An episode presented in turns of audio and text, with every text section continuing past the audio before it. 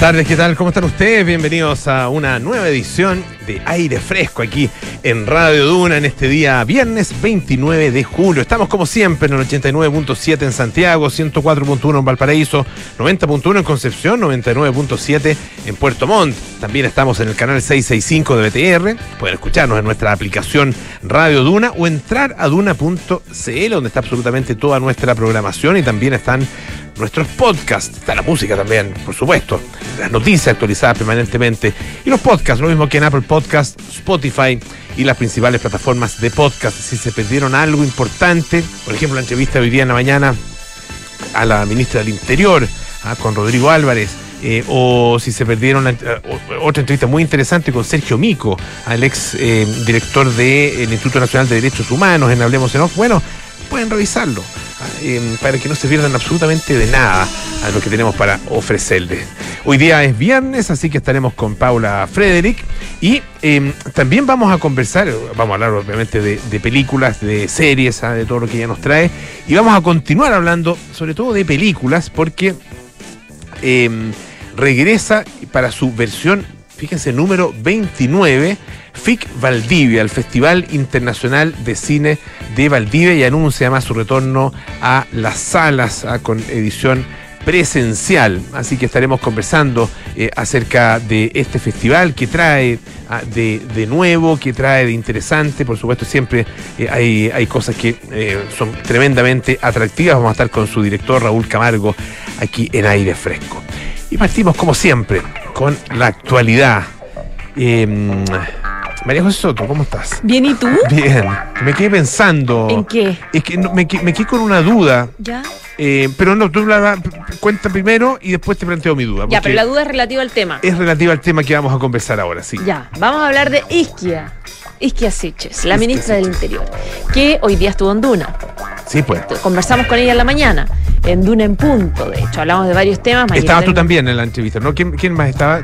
no, Rodrigo Álvarez. Estaba solo Rodrigo. Sí, ah, sí, Rodrigo Álvarez en la mañana. Mira, en solitario, muy bien. Solitario, sí, pero hizo las preguntas suficientes que había. capo. Pero por supuesto. Y habló harto de, de, seguridad, se refirió también al tema de la ampliación de querellas de Héctor Yaitul, y evidentemente que era un día, el contexto es un, era un día complejo porque justo después de la entrevista, la ministra se trasladó de inmediato al paraíso, donde tenían que votar una nueva prórroga, una vez más, de em, el, estado eh, constitucional de emergencia, de, excepción constitucional, a propósito de eh, los, los hechos de violencia en la macrozona sur entre paréntesis, también hay alta presión para que se extienda a la región de los ríos. O sea, hay todo un debate respecto de cómo enfrentar eh, la crisis de seguridad que hay precisamente en el sur del país. Y en ese contexto es que obviamente los ánimos están súper caldeados y la ministra llegó a la Cámara de Diputados donde se votaba primero eh, se votaba primero y después pasaba al Senado, a todo esto se aprobó, digamos, pero eh, claro,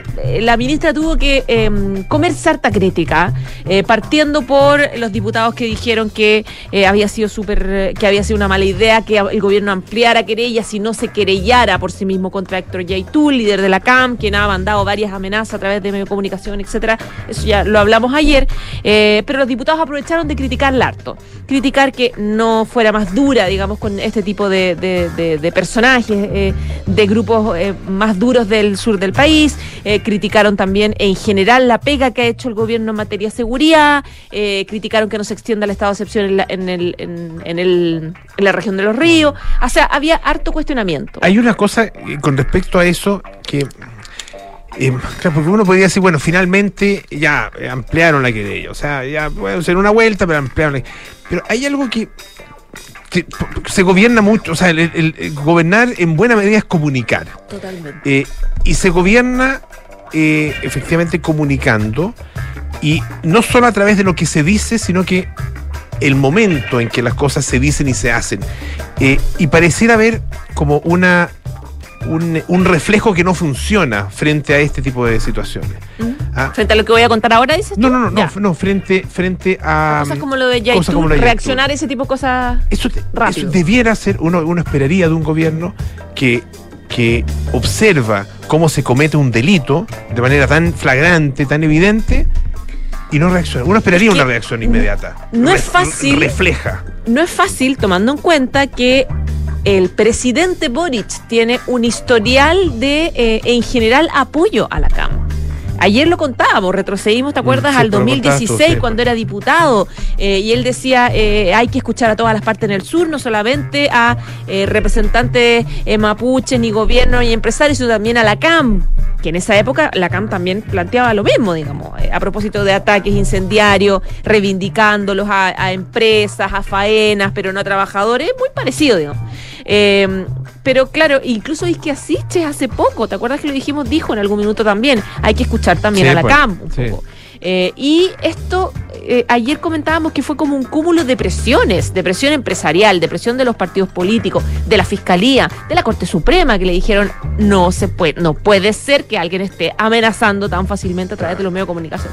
Entonces, claro, fue una decisión eh, tardía, Mm. pero tuvo que tuvieron que, que la ideología se quebró la mano claramente, digamos, ese, ese fue el gran eh, problema. Bueno, entonces parte de esto tuvo que escuchar Isquia Siche junto a Giorgio Jackson hoy día en la mañana porque necesitaban los votos, necesitaban el apoyo para poder seguir con el, el estado de excepción.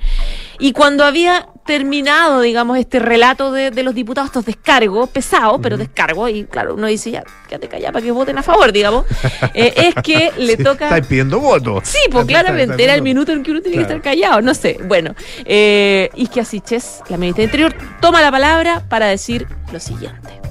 Y para partir quiero señalar muy claramente que parte de eso es también reconocer, sobre todo por aquellos parlamentarios que son hoy de oposición, que mm, los problemas no partieron el 11 de marzo, ni para la delincuencia, ni para la migración, y mucho menos para la Araucanía donde los últimos cuatro años, y esto lo quiero recalcar porque parece que al- a algunos se les olvidó, se pegaron en la cabeza, o realmente pareciera que todo partió desde cero. Ya, claro, porque ella Ay, decía, claro, ella decía, eh, ya pues diputado, si esto no partió de cero, recordemos que hubo cuatro años donde de 400 eventos pasamos a 1700, entonces claramente acá tenemos un problema de delincuencia que viene hace mucho tiempo ya, no de ahora, que tiene toda la razón, pero claro, uno piensa, no, sé si era el mejor momento, no sé si era la mejor forma, ya habían terminado los diputados de despotricar en el fondo, Claro. era minuto de votar y que terminar y pasar al Senado y, y tener un buen fin de semana. Eh, y claro, quedó la escoba, pues, quedó la escoba con esto porque separaron los diputados, que esa falta, esto es una falta de respeto a la institución, en qué minuto nosotros nos pegamos la cabeza, se tuvo que suspender la sesión. Y, ahí, ahí y esa era mi duda. Eh, ¿Quiénes reaccionaron? ¿Era, ¿Fue solo la oposición o fue una reacción más bien generalizada? No, yo he preguntado a diputados de la, de- de- del oficialismo ¿Ya? Que estaban tomándose la cabeza, así como, no puedo creer, no puedo creer que haya dicho esto, y apoyaron y de hecho trataron de ayudar. De hecho, Raúl Soto, por ejemplo, paró la sesión. eh, Claudia Mix también, ella como que también estaba a la testera y decía, eh, ella, de hecho, ella dijo, eh, bueno, creo que hay que consignar que esto no puede quedar en el acta, por lo tanto lo vamos a sacar, esta, esta declaración no va a quedar. Nunca había escuchado eso. yo y de hecho había leído que primera vez desde los 90 que se sacara algo de- del acta. Esta declaración no iba a estar en el acta. Entonces ahí Raúl Soto dice, cortamos un poco la sesión, vamos, vamos a, a conversar, a ver esta situación, donde después el propio Raúl Soto, que son Raúl Soto, Mix, todo, hasta, hasta Elizalde fue en algún minuto el senador a, ayudar un poco para que esto pasara rápido al Senado para aprobarlo. Todos ayudaron a que se bajara la, la mala onda y por eso el presidente de la Cámara, Raúl Soto, que es PPD, oficialista, dice, eh, creo que esto es una falta de respeto a la institucionalidad de la Cámara de Diputados, va a tener que pedir disculpas eh, la ministra. Y se escucha, se veía, se veía la imagen del Yo-Yo Jackson que estaba al lado de Isquia, eh, como haciendo así, como como me imagino, pero diciéndole, pero ¿cómo haces eso, bebé? ¿Cómo- ¿Por qué haces eso? ¿Por qué dijiste esto? Y claro, y, y es que así como muy seria, muy tensa, evidentemente se había dado cuenta que se equivocó y eh, tuvo que a los minutos, porque los diputados salió... em, Alessandri, el diputado Alessandri de la UDI, que tiene buena oratoria también, que planteó la, la indignación que significaba que fueran ninguneados los parlamentarios por decir lo que piensan y si se golpearon la cabeza y por lo tanto una falta de respeto, no la vamos a aceptar, así que usted pide disculpa o aquí no se aprueba nada. Entonces tuvo que a los minutos agachar el moño y decir lo siguiente. Gracias, Presidenta. Bueno, a todos los diputadas y diputados quiero manifestar que mi frase fue desafortunada porque claramente tuvo una interpretación que no quise darle. Quiero retractarme y pedirle las disculpas a todos. Quiero reiterar que el énfasis de mi intervención, más que nada quería llamar a que realmente nos pongamos de acuerdo. Me retracto y les pido las disculpas correspondientes. Muchas gracias. Eso. Bueno, acto Ah. seguido se aprobó. Eh, de hecho, eh, fue se aprobó con 121 votos a favor en la Cámara de Diputados, 6 en contra, 4 abstenciones, abstenciones. Fue la segunda votación con más respaldos que ha tenido el gobierno. Es decir, había una, un apoyo bien transversal a el Estado, a, apoyar la nueva, el- el, eh, una prórroga del estado de excepción. Y después al ratito se aprobó en el Senado, digamos, con las, obviamente, los planteamientos de algunos como Gastón Saavedra, Alfonso Urreste, que pidieron extender el estado a la región de los ríos, pero se aprobó rapidito. O sea, fue como un, fue como un, un- un break que evidentemente tiene, uno dice ya una tontera, igual se logró el objetivo. Es que el problema es que se ve terriblemente dañado el liderazgo de Isquia Siche, porque el lunes va a tener que ir a sentarse a negociar otro tipo de tema eh, y, y este tipo de cosas, claro, sirven para justificar, no querer sentarse en la mesa, no querer hacer consenso, no querer generar diálogo. Es- no es fácil, no es fácil. ya. La verdad es que cuando se juntan varias cosas ya es bien complicado. No, no es fácil, pero, pero tampoco es tan difícil eh, mantener cierto, ciertas, ciertas eh, normas básicas y cierto decoro básico. Sí, Ah, claro. Porque esto es, es- esto es, eh, es un desatino. ah, Un desatino. Pero, porque claro, uno Evidente. obviamente ella no quería que se rechazara, digamos, ella quería, Porque ella- iba a ir a que se aprobara. ¿Qué pasó? Que, fue, un, un lapsus, desatino. un desatino que no es el primero, ese es el punto. Es que es el punto, Cuando, cuando claro. se dice eh, que una persona, eh, una, forma de decirlo, ¿no es cierto? Una persona se compró todos los boletos de la lotería. La ministra, la ministra Siche, Siche se ha comprado todos los boletos de la lotería. Sí. Hay que imprimir más boletos, parece. Ah, eh, ¿Hasta cuándo? No sé. ¿Hasta cuándo? Probablemente hasta después del plebiscito. Claro. Hacer, Eso- hacer un cambio de gabinete. Claro, es que hacer un cambio de gabinete antes del plebiscito, eh, por estas razones, o por razones como esto, como lo que sucedió hoy día, ah, eh, claro, sería muy negativo para la opción del presidente que, que, que la campaña sea No, lo más ahora no, posible para la prueba. Y más con lo jugado que uno ve que está. Claro, además, claro. claro. No, no, no, ahora yo creo que no hay que mover ninguna ficha. No, yo si fuera su asesor le diría, no, nos movamos de aquí hasta el. Aguante. Hasta el sí. Claro, hasta el sí. hay que mover. Vamos a ver si aguanta. Ya pues. Ya, pues un abrazo Muchas buen fin gracias. de semana. Igual, pues aproveche, aproveche el fin de semana. Yo sé que usted lo aprovecha bien. Eso, Sí. sí. Tú dices que soy gozadora. Gozadora, sí, pues me encanta. Ya. José, gracias. Un abrazo, chao. Oye, eh, hay, hay eh, no sé, eh, desatinos, por un lado, eh, pero también hay inconsecuencias, por otro, en la política, en la vida también, en la política en particular. Y no hablar de política chilena, sino que de política española. Fíjense que el PP, el Partido Popular eh, de España, eh, denunció que el jefe del Ejecutivo, ah, Pedro Sánchez, presidente del gobierno, ¿no es cierto? Pedro Sánchez,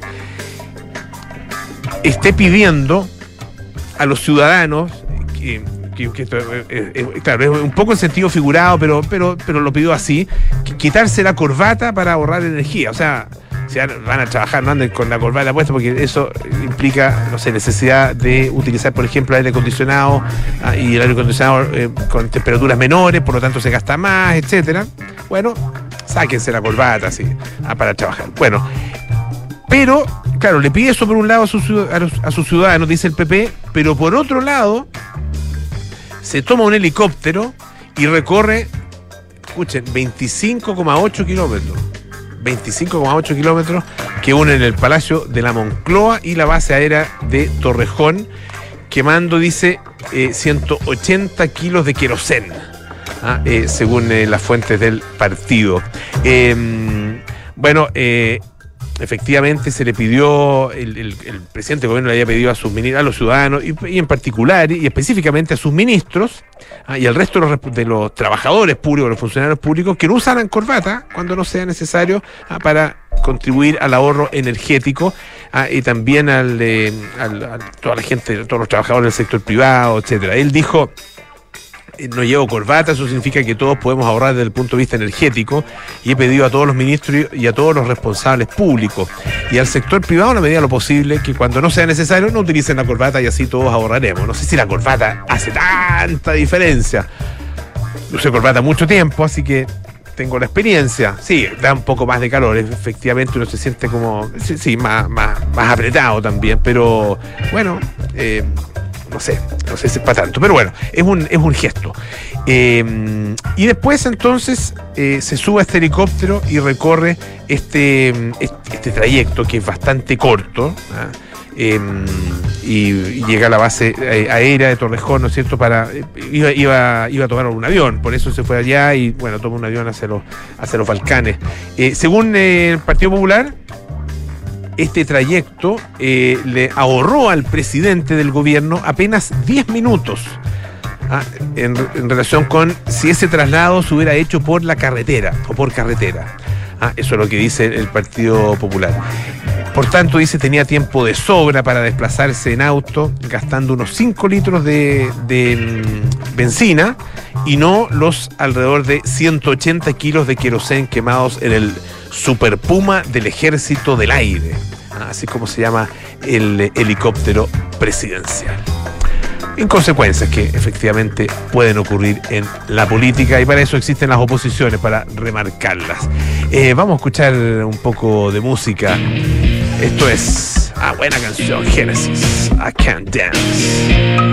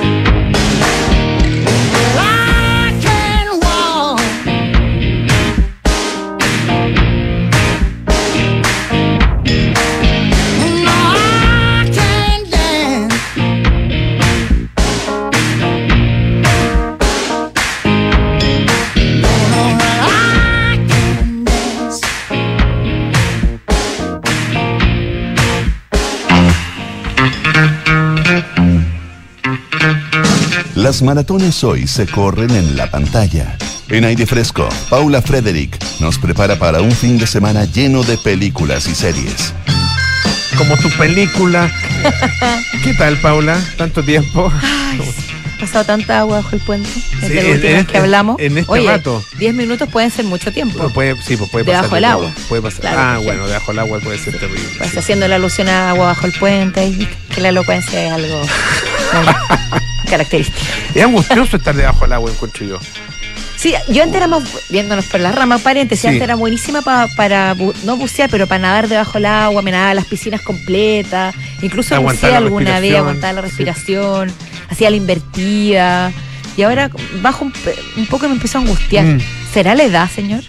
No sé, no sé. Pero a mí me pasó, lo- tuve la misma experiencia. Pero bueno, no vamos a hablar de eso. Oye, vamos a hablar de un tema eh, bien interesante, eh, bien, bien contundente y complejo y peliagudo. Ah, la serie Santa Evita, Polo.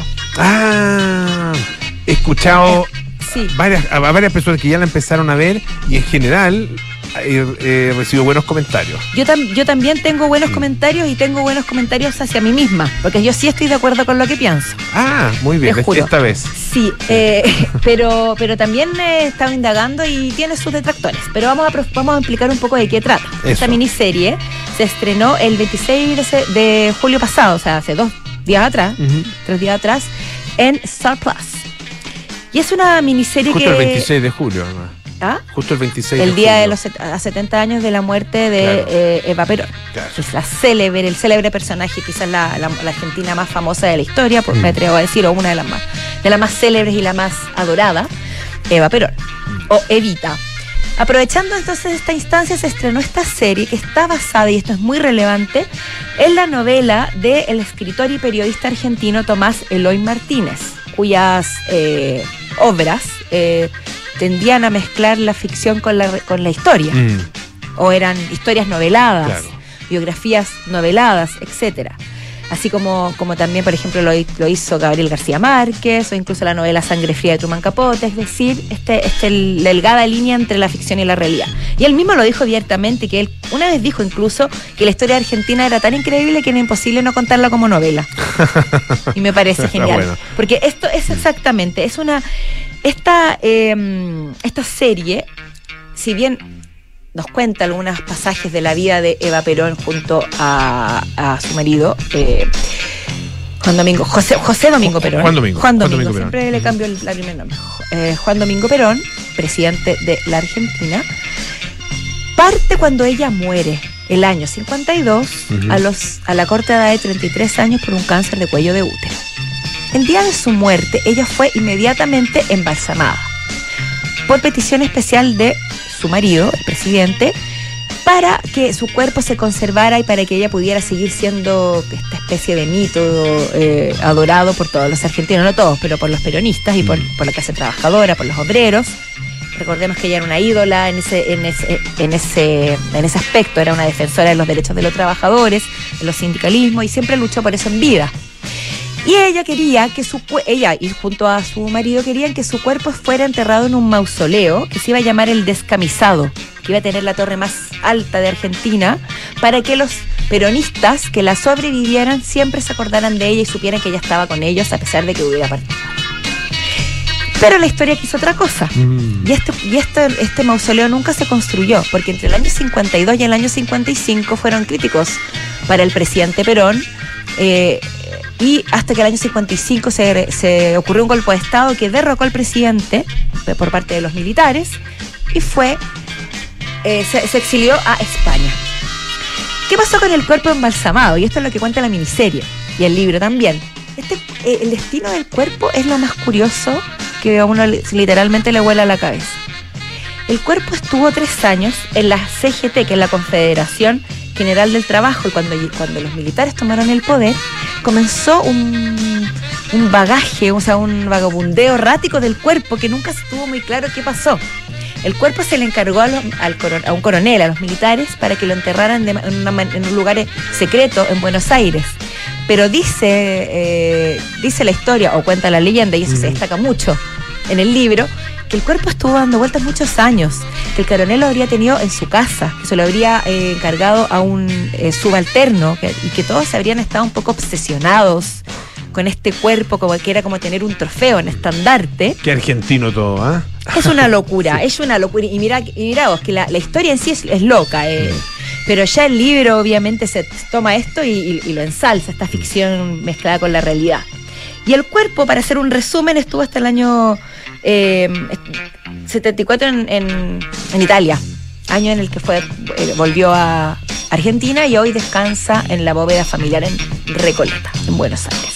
Eso es un resumen de hechos históricos que son así, que no estoy diciendo ningún spoiler, pero la serie entonces hace un flashback, flash forward desde la muerte de, de Evita y crea un personaje ficticio que lo creó eh, el propio Tomás Eloy Martínez, que es un periodista que podría ser, se le llamado su alter ego Ya. que el año 71 comienza a investigar qué pasó con el ¿Qué cuerpo, pasó? Quién lo tiene, dónde está y cómo, cómo y vio la posibilidad de volverlo a Argentina. Entonces la serie ha sido, porque ha sido criticada, porque es imposible por, por algunos de manera- argentinos. de manera negativa, digamos. De manera perdón, sí, de ya, manera negativa, vilipendiada, criticada, por algunos argentinos que consideran que de partida que no le hace honor al libro, otros dicen que es una es un acto propagandista de eh, reflotar el peron- una figura del peronismo que ya está obsoleta, seguir santificando a una mujer que tan así como fue amada y amadísima por todos, como hemos visto en re- reiteradas también eh, películas, musicales, etcétera, también fue odiada. Y que, que- y que- o también como suele ocurrir en estos casos lo siente que se banalizó. Personalmente desde mi punto de vista de una chilena que poco conocía sobre esta historia y que me, me ha fascinado y eh, me ha llevado a leer más y etcétera me parece que es una miniserie muy bien lograda protagonizada por Natalia Oreiro en el rol de Evita porque si bien parte con su muerte vemos en flashback a ella cuando joven, luego cuando empieza a ser actriz de radioteatro, cómo conoce a Perón, en una noche en el Luna Park, aunque dice que se conocieron antes, etcétera. Y logra, logra mantener el suspenso, eh, el relato, eh, la fotografía es impecable, las actuaciones son de alto nivel. Y, siento que en, los siete capítulos que dura se logra eh, condensar bastante bien un tema muy complejo, muy candente a pesar de todos los años que han pasado, y un libro que es, de los bestsellers más exitosos de la historia argentina. Entonces es un desafío tremendo. Entonces siento yo que frente a este tipo de producciones audiovisuales que hacen alusión a la historia reciente de un país, a heridas abiertas, como también nos ha pasado a nosotros con temáticas nuestras, siento que como espectador hay que tomarse la licencia de verlo como un producto de ficción o un producto para no, no buscar el análisis moral, las conclusiones tan profundas, sino que entender que es ficción, que es para acercarnos a una realidad, pero también tiene otros beneficios como las actuaciones, Mm. como la estética, como la, el montaje, el relato. Pasa con. Pasa mucho con las historias Es- recientes. Claro, y, y, y, y toda, finalmente, toda eh, película, serie ah, que aborda em, temáticas que tienen relación con o con la historia reciente o con la contingencia, siempre tienen sesgos, siempre tienen sim- simplificaciones, ah, em, cosas que pasan por alto, exageraciones en, alguna, en algunos momentos. Y claro, uno eso lo, lo puede percibir cuando ha sido testigo. Ah, o sea, Así es. cuando hemos visto, no sé, películas que abordan eh, hechos más o menos recientes de nuestra historia, de los últimos 40 años, por ejemplo, de los últimos 50 años, a partir de los, de los 70, etcétera, claro, eh, uno, encuentra, ¿no es cierto?, eh, todos, los, todos los matices, porque los vivió, porque los conoce de cerca. Cuando uno ve algo sobre lo cual no conoce tanto, y, o, más que no conoce tanto, no ha vivido ah, en carne propia, ah, esos matices empiezan como a, desaparecer. Eh, y ahí hay, yo creo, para, para el realizador, más aún si es documental, pero también en el caso de la ficción, hay, hay una, un, eh, una eh, exigencia de honestidad. De honestidad, de cierta honestidad eh, intelectual, porque si no se, se transforman en panfletos. Es que Ah, exactamente eh, por eso mismo yo, antes de, de- de hacer el juicio pro, eh, personal, eh, dije yo como chilena, Claro, de otra sí, claro, generación, claro. lejana a esta historia y que sí, lo encuentro fascinante. Como tú bien dices, esa, eh, obviamente los argentinos y los argentinos de una cierta generación van a, van a opinar de una manera mucho más visceral. Claro. Pero eh, el libro de, de partida es, meta, es una metaficción, porque Sí, pues. ya está basado Sí, en una, pues. en una, eh, libertad que se tomó Tomás Eloy Martínez para crear su propia interpretación de una realidad que él mismo dijo cuando estaba, dijo en vida que, eh, que se había tomado licencias y que estaba jugando también con la- su propia imaginación, que había interpretado hechos. Entonces ya ha pasado por dos filtros de ficción y de licencias para poder crear una, una realidad propia. Ojo, un, una cosa, eh, un detalle que, bueno, Gabriel García Márquez era uno de los grandes fans de esta novela ¿Ya? y el hijo de Gabriel García Márquez, Rodrigo García, es el director de esta serie Ah, mira tú. y uno de los creadores. ¿Qué te parece? Así que también ahí todo se une un poco. Yo siento que si bien, como dices tú, la- eh, hay que ser responsables eh, de cuando se recrean hechos históricos tan cercanos, es necesario tomársela también como lo que es. Mm. Insisto, una metaficción bien lograda que nos acerca a una historia fascinante, desde un, quizás desde un lugar macabro, desde un lugar increíble, pero, pero que realmente vale la pena conocer. Paula Frederick, muchísimas gracias. ¿ah? Gracias. Un placer, como siempre. Eh, nos vamos a la pausa, sí, pues. ¿Para qué arrendar si puedes comprar? Si los requisitos son casi los mismos, los amigos de Inmobiliaria FG tienen un plan extraordinario para apoyarte en la compra de tu nueva casa o departamento. Descubre sus más de 25 proyectos a lo largo del país en inmobiliariafg.cl y atrévete. Se parte del nuevo Club Paula Cocina, disfruta de una experiencia gastronómica única, clases semanales con los reconocidos chefs de Paula Cocina, recetarios, newsletters, eh, descuentos y mucho más. Suscríbete en paulacocina.cl. Presenta Unimark. Hacemos una pausa, volvemos con más aire fresco. Esto es Radio Dura.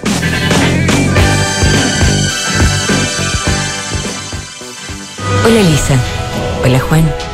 Les escribo porque ustedes, nosotros, todos, tenemos algo grande, algo noble y trascendente que hacer en la vida y luchamos para hacerlo realidad. Nuestra misión es formar personas comprometidas con el bien común y con la paz, con el cultivo del conocimiento y con la búsqueda de la verdad. En la Universidad San Sebastián hacemos nuestra tu misión y la misión de cada nueva generación. Pablo y Maca hoy han decidido cambiarse de casa. Pero la gran pregunta es, ¿arrendar o comprar? La respuesta es comprar, porque en Inmobiliaria FG te apoyamos con hasta el 10% del pie y un plan de pago a medida. Tenemos descuentos en unidades seleccionadas y muchos beneficios más. Ya lo sabes, si está difícil arrendar, te ayudamos a comprar. Conoce los más de 25 proyectos de casas y departamentos que tenemos a lo largo del país en inmobiliariafg.cl y atrévete a comprar hoy con Inmobiliaria FG.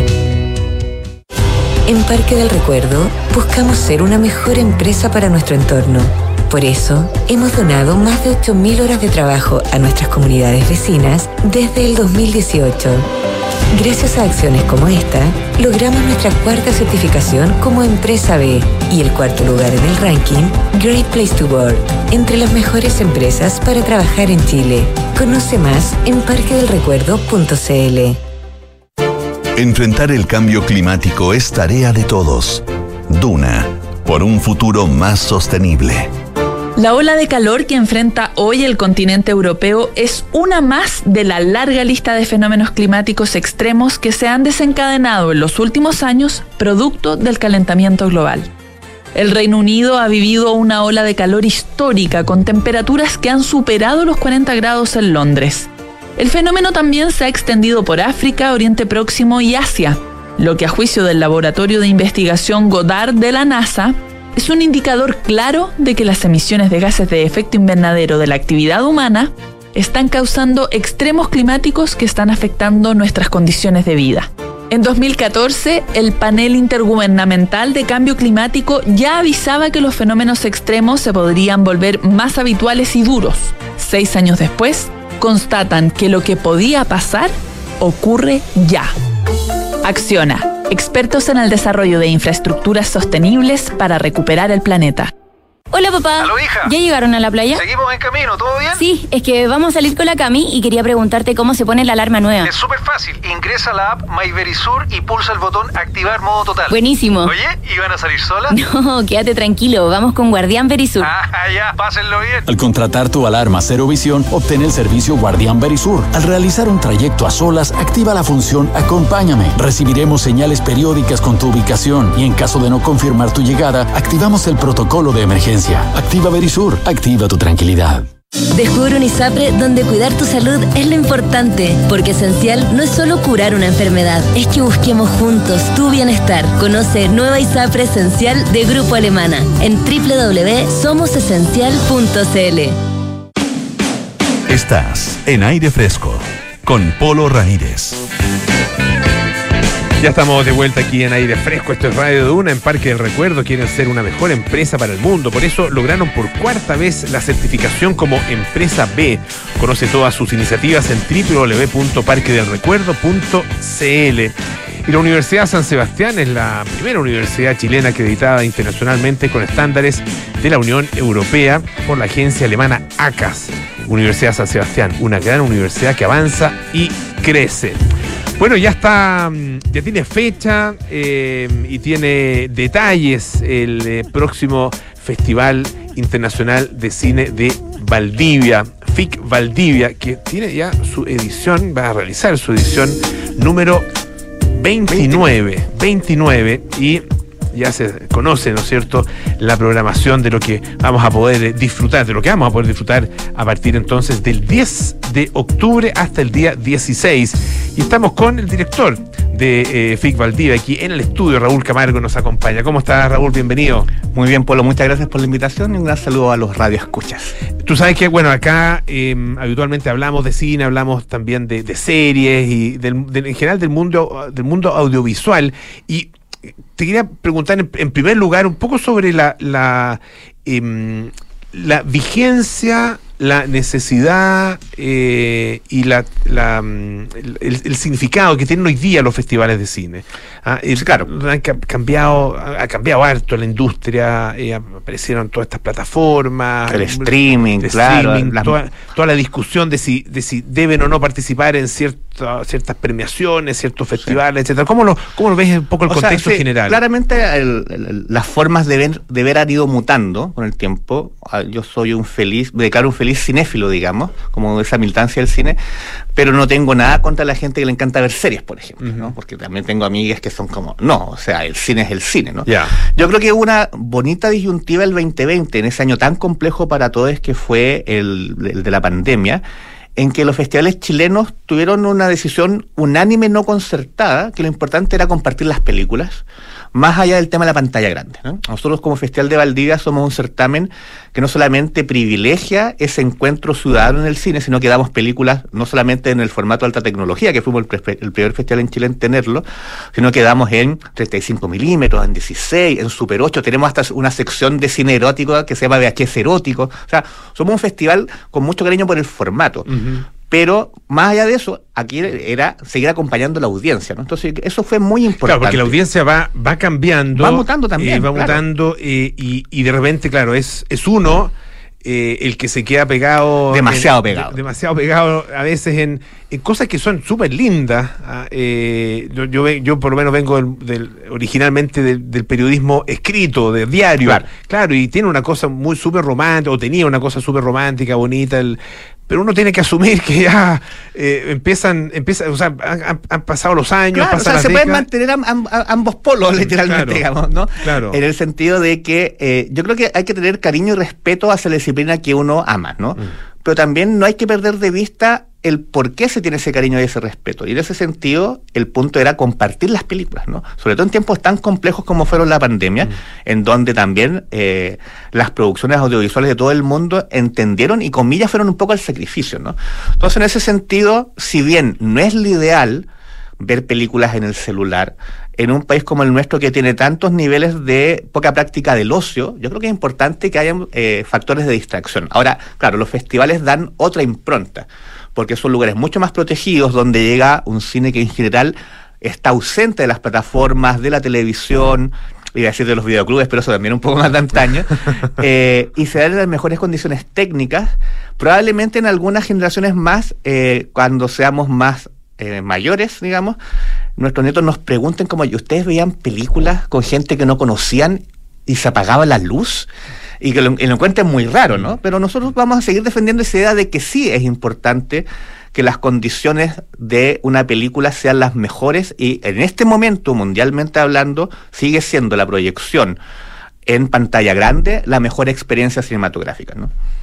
Eh, y esa experiencia para el Festival de, de Cine Valdivia, el FIC Valdivia, vuelve en plenitud, Sí. ¿no es cierto? A no eh, ser que una cepa extraña nos diga lo contrario. La viruela del mono, no hay Claro. que, mira, mira, Sí, nosotros oja- estamos que no. todos los días, seguimos en contacto con la Seremía de Salud Nacional y Regional porque el festival ya lo, hic- lo hicimos mixto el año pasado. Ya, ah, ya, ya, ya fue Sí, mixto. lo que pasa es que no 2021. podíamos anunciarlo tan con tanto tiempo como ya lo estamos anunciando hoy día, que el festival sí va a ser presencial. Pero claro, fue un festival solo de tres salas, que eran las más grandes de la ciudad, para tener una sensación de estar respirando. Mucha gente volvió a las salas en el festival y sabemos que es un camino paulatino el volver a confiar en el espacio público, no solamente a nivel cinematográfico, ¿no? Pero claro, nuestra intención es recuperar lo que es un festival de cine, que es invitados internacionales, invitados nacionales, todos con pase de movilidad, los internacionales validados a nivel nacional, por eso estamos en contacto constante con la Seremía, y todo lo que implica hacer un festival de acuerdo a las normas sanitarias. Si la norma sanitaria en el momento del festival se señala que, dado a una nueva cepa de mases, no se puede hacer, no se hará, y se hará online, digamos, no es problema.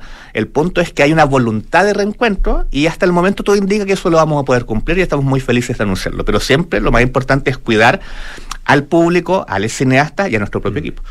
Estamos conversando con Raúl Camargo, director de FIC Valdivia, el Festival Internacional de Cine de Valdivia, que se va a realizar entre el 10 y el 16 de octubre y ha dado a conocer recientemente su eh, programación. Eh, ¿Cómo está eh, estructurado el festival? Ya, el festival tiene cuatro secciones competitivas, 40 películas en total. La competencia de largometraje, la competencia de largometraje juvenil, es decir, películas que están orientadas a público en la adolescencia pasando entre 14 y 18, ¿ya? El coming on age, como le dicen los, los gringos.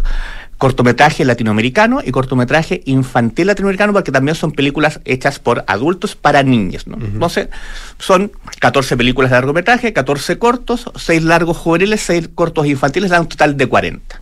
Y esas películas componen las que van por el pudú, es decir, el máximo galardón. Pero también tenemos un programa no competitivo que tiene distintas secciones para distintos públicos, eh, desde películas infantiles familiares hasta películas indígenas o para, digamos, temáticas indígenas, películas experimentales, películas de acción, comedias. O sea, es un panorama muy abierto del cual hemos ido en una decisión que tomamos desde el año 2020, de hecho, con todo este tema de la ansiedad, ¿no? Y como de la necesidad de compartir, hemos, en vez de hacer lo que hacíamos antes, que era en a fines de septiembre, toda la programación, ahora vamos por bloques, ¿no? Hemos hecho dos anuncios de programación de cinco, y lo que hemos ido anunciando justamente son las películas de eh, ya dos tercios de la competencia de largometraje, y ya anunciamos la película que abre, que cierra el festival, la película central, que es la como la del medio, y en lo sucesivo vamos a seguir alegrando a la cinefilia nacional e internacional con eh, los títulos que vamos justamente prodigando cada tres semanas, un mes.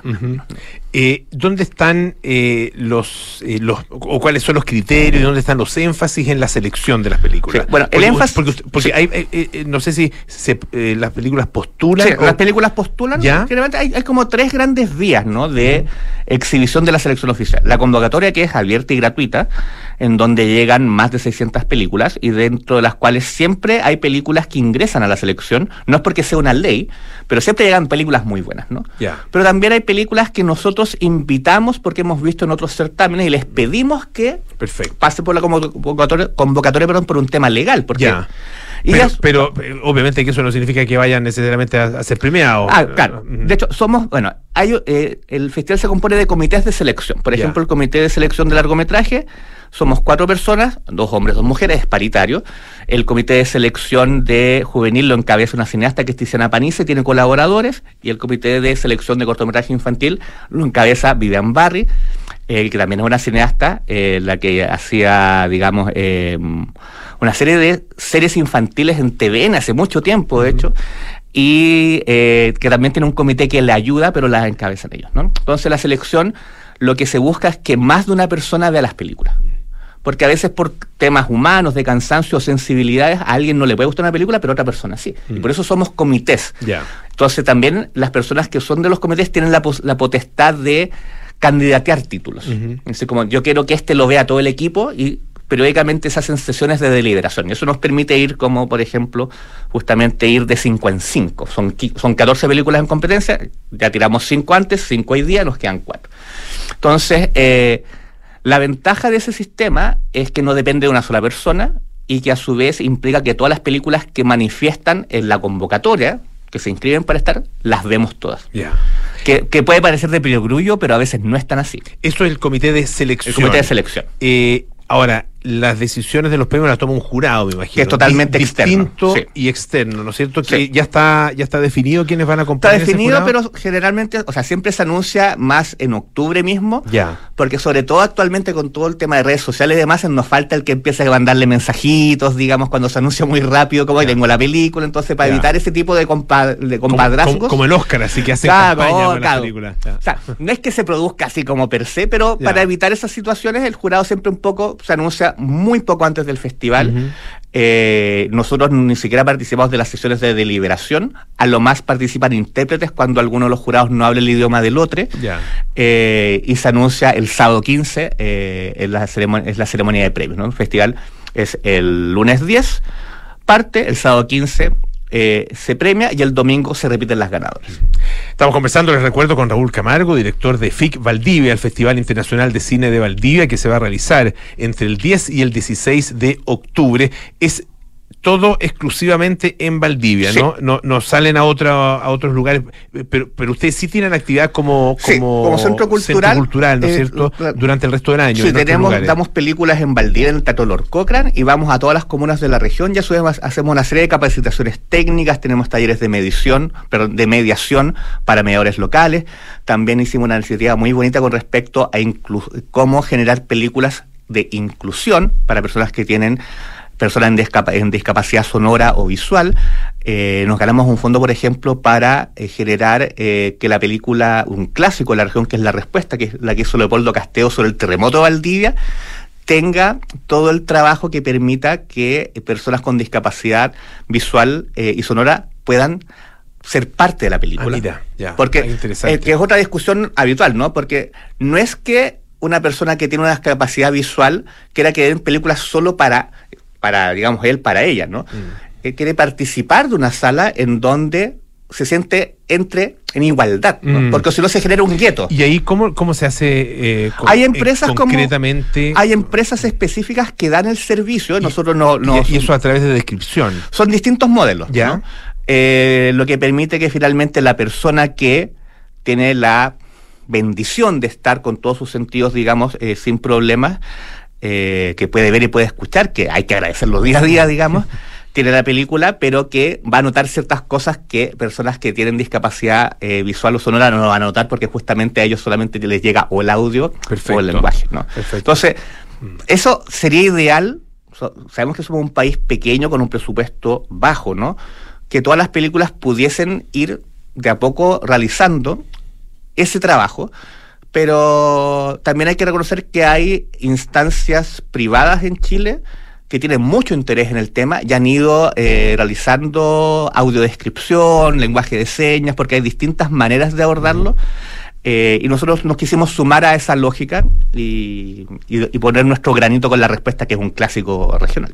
Ahora, eh, ¿qué pasa con eh, el cine chileno y la presencia del cine chileno en, en este festival? Sí, nosotros eh, venimos, de- eh, hoy día anunciamos o complementamos los anuncios en donde ya se, hemos referido cuatro películas chilenas en competencia, que es la de largometraje, que es la película Tan inmunda y tan feliz de Wincio Yarse, eh, La vaca que cantó una canción sobre el futuro de Fran Alegría, 1976 de Manuela Martelli y Proyecto Fantasma de Roberto Doveris. A su vez, vamos a abrir el festival con un cortometraje que estuvo 50 años perdido, que es Un sueño como de colores de Valeria Sarmiento, gran cineasta nacional.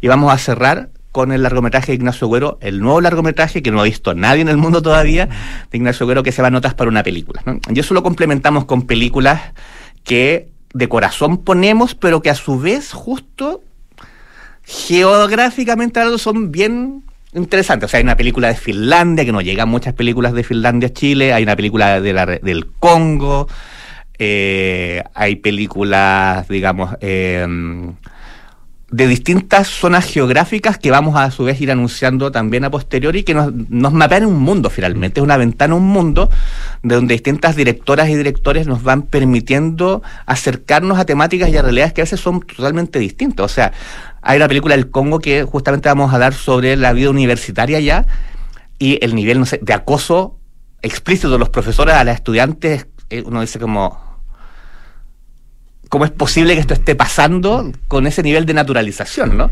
Pero probablemente alguien del Congo, una película latinoamericana, dice cómo, cómo es posible que esté pasando este nivel de explotación laboral, digamos. Entonces, a veces uno ve la, la viga, digamos, el- el- la típica frase de uno ve la baja La de los renos del propio, claro. pero nos permite ir como viendo otras realidades y eso es muy interesante y verlo en pantalla grande en una ciudad tan hermosa como Valdivia. Yo iba caminando hace unos años por Valdivia y me topé contigo cuando creo que estaba haciendo el tema como de los pareros eléctricos, ¿no? Ah, sí, sí, sí, sí. sí. Ah, por, la, por la otra vereda. Tienes razón, Sí. se me acuerdo, perfecto. Sí. Y, eh, o sea, es una ciudad caminable, amable, tiene los mejores cruz, la mejor cerveza, ríos espectaculares. Entonces también invitar a las personas, porque Valdivia, si bien tiene una ventaja que la, más de la mitad del público es de la región de los ríos, que es inusual. Generalmente los festivales nacen más bien como enclaves turísticos con poca participación local. Pero a su vez, eso no significa que no viaje nadie, sino que es, porque es el festival que lleva más gente. Entonces, de las 40.000 personas que asisten, digamos, en, que se van repitiendo de sala en sala, es casi mitad y mitad entre no valdivianos, los valdivianos son bien nacionalistas, digamos, y, eh, y, de- y otras partes de Chile y Latinoamérica, eh, sobre todo. Entonces, a quienes no tienen la felicidad de vivir en Valdivia, les recomiendo que agenden y que a su vez anoten que el próximo año el festival cumple 30 años y va a ser del 9 al 15 de octubre para que también celebren con nosotros eh, y esperando que la pandemia ya en ese tiempo esté desaparecida. No sé si lo dijiste en, en cuántas salas van a estar y Tenemos seis salas. son las- Tenemos las- salas. El año pasado siempre hemos tenido ocho salas más un punto de encuentro. Son eh, el año pasado tuvimos tres que eran las más grandes por esta necesidad de respirar dentro de la sala que nos parecía importante de no agobiar a los espectadores. Y este año tenemos eh, seis salas, dos ubicadas en el centro de la ciudad, que es el Teatro Lord Cochrane y el Teatro Cervantes, y cuatro en la Universidad Austral de Chile, que es la fundadora a su vez del certamen. Raúl, una última cosa. eh, mencionaste el tema de la de que, que- que no- creo que sea tan usual en, eh, en los festivales eh, esta categoría de cine infanto juvenil Claro, sí. de, una, de una manera no es cierto el, el- y usaste el concepto ese eh, coming of age que es eh, claro que es eh, adolescencia el momento de- cercano ya a convertirse en, en adulto. Eh, hay un cine de, de alguna manera especializado Sí. en, en- en esa en esa categoría, en esa Sí, lo que nos dimos cuenta es que, claro, nosotros tenemos un público, o sea, hay un fuerte público a nivel universitario. ¿no? Ajá. Eh, y nos parecía interesante. Hay una cineasta chilena, Elisa Eliach, a quien le mando un saludo, que tiene un, tiene un concepto bien bonito, porque se habla mucho de la formación de audiencias, ¿no? Entonces, hablando que más bien habría que hacer una deformación de audiencias, aprovechar incluso los espacios iniciales donde uno se acerca al cine para mostrar cosas distintas a las tradicionales, ¿no? Entonces, en ese sentido, nos parecía bien que el público infantil y el público juvenil comenzara a acercarse a contenidos quizás no tan habituales a los que dan las plataformas o lo que se entiende, lo que debiese ser el cine para eh, esos segmentos etarios, ¿no? Entonces, por eso, aparte de, la- de- de tener la competencia de cortos y la competencia de largos, tenemos una de largos solo para Perfecto. per- eh, para público, porque no es que los directores tengan que ser juveniles, No, claro. si alguien tiene 88 años y la película tiende, porque a, a su vez, claro, el público juvenil está en un despertar, ¿no? Es mucho más inquieto, a veces incluso cuestionador de, de los roles, y el público infantil, que va por también rangos específicos, está justamente educándose primariamente y son otras las sensaciones. O sea, de repente nosotros damos una película en donde eh, dos personas se dan un beso, los niños dicen como ¡Uh! o como. Y, como, y, y es tan bonito esas reacciones, las risas tan- son tan increíbles que nos parecía bonito de cierta manera salvaguardar a las personas que están intentando generar un trabajo tanto para esos, para esos públicos que no son los habituales, digamos. Raúl Camargo, director de FIC Valdivia, muchísimas gracias por estar esta tarde acá en Radio Duna. Gracias, Polo, y ojalá te tengamos pronto allá nuevamente a ver si nos encontramos en la calle. Pero, preciosa, preciosa ciudad. Cartas notables viene a continuación con Blanca del Espejo, nada personal, Josefina Ríos y Matías del Río, Terapia Chilense con Matías Rivas, Arturo Fontaine y Sofía García Huidobro, y Sintonía Crónica Epitafios con Blanca del Espejo y Rodrigo Santa María. Mañana Duna Jazz a las 8 de la noche con Santiago Ramírez y nosotros nos juntamos el día lunes para más aire fresco. Que estén bien, chao.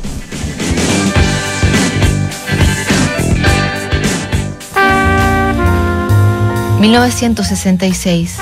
John Lennon dice en una entrevista que los Beatles son más populares que Jesús. Simon and Garfunkel publican su segundo disco, The Sound of Silence. Nace que en esa hora la mujer de Paul Simon, la cantante norteamericana Eddie Brickell. Es el año en que Truman Capote publica A Sangre Fría